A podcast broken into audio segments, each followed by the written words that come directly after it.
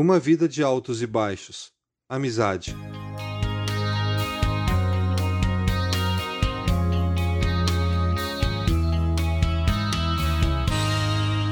Quando falamos dos pontos altos e baixos da vida de Davi, é impossível não falar da sua amizade com Jonatas como um dos mais altos momentos.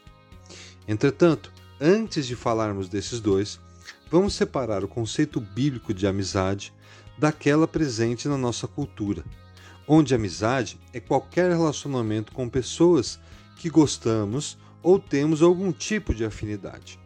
Amigos do trabalho, da escola, da faculdade são alguns exemplos. Muito diferente da amizade entre Jonatas e Davi, onde a lealdade e entrega demonstrada por Jonatas a Davi é exemplar. Algo muito raro nos dias em que estamos vivendo. E Jonatas fez um acordo de amizade com Davi, pois se tornara o melhor amigo de Davi. 1 Samuel 18:3. Jonatas era um príncipe em Israel, filho primogênito do rei Davi era um guerreiro bem-sucedido no conflito contra os filisteus, principais inimigos dos israelitas na época, e tinha o respeito do povo. Ou seja, que interesse que poderia ter em uma amizade com Davi, apesar deste ter acabado de derrotar um gigante. Jonatas, para todos, ainda era o herdeiro do trono. Mas existia algo de diferente nesse rapaz. Se Jonatas tivesse o mesmo caráter do pai, ele teria odiado Davi também pois este a cada dia estava se mostrando como o homem designado por Deus como sucessor do seu pai.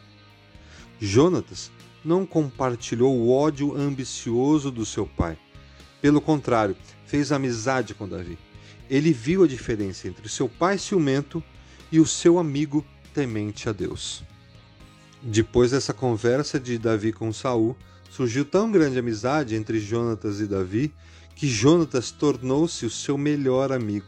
1 Samuel 18:1. Algumas traduções das escrituras dizem que a alma de Jonatas se ligou com a de Davi. Seria algo mais próximo, como se Jonatas amasse Davi como a sua própria alma.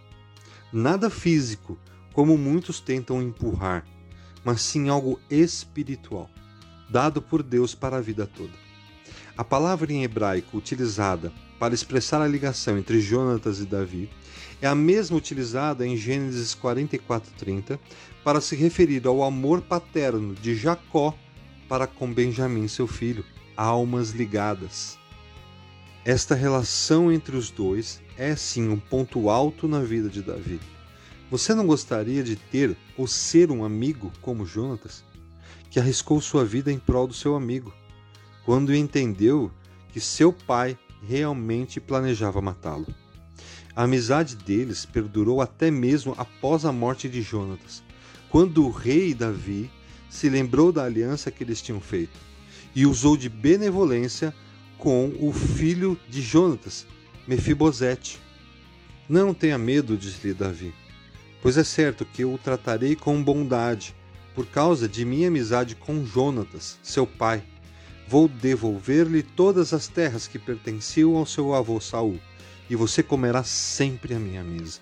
Segundo Samuel 9:7. O que aprendemos com essa amizade é exatamente o que escreveu o rei Salomão, filho de Davi. É melhor ter companhia do que estar sozinho, porque maior é a recompensa do trabalho de duas pessoas. Se um cair, o amigo pode ajudá-lo a levantar-se mas pobre do homem que cai e não tem quem o ajude a se levantar. Eclesiastes 4, 9 e 10. No nosso contexto, esse amigo é aquele que, mesmo de longe, mesmo que a tempo não vemos, temos a certeza que podemos contar em qualquer momento. Na alegria da vitória, como Jonatas se alegrando com Davi depois dele ter derrotado o gigante. E também quando Davi não tinha nada a oferecer, estava fugindo de Saul e Jonatas o protegeu, cuidou do seu amigo. Que Deus nos conceda a graça de viver essa amizade marcada pelo amor verdadeiro e pela coragem de dar a vida um pelo outro. Seja o amor de Jesus o referencial do amor humano. Ensine-nos, Senhor, a sermos amigos segundo o seu coração. Ninguém tem maior amor do que aquele que dá a sua vida pelos amigos. João 15, 13.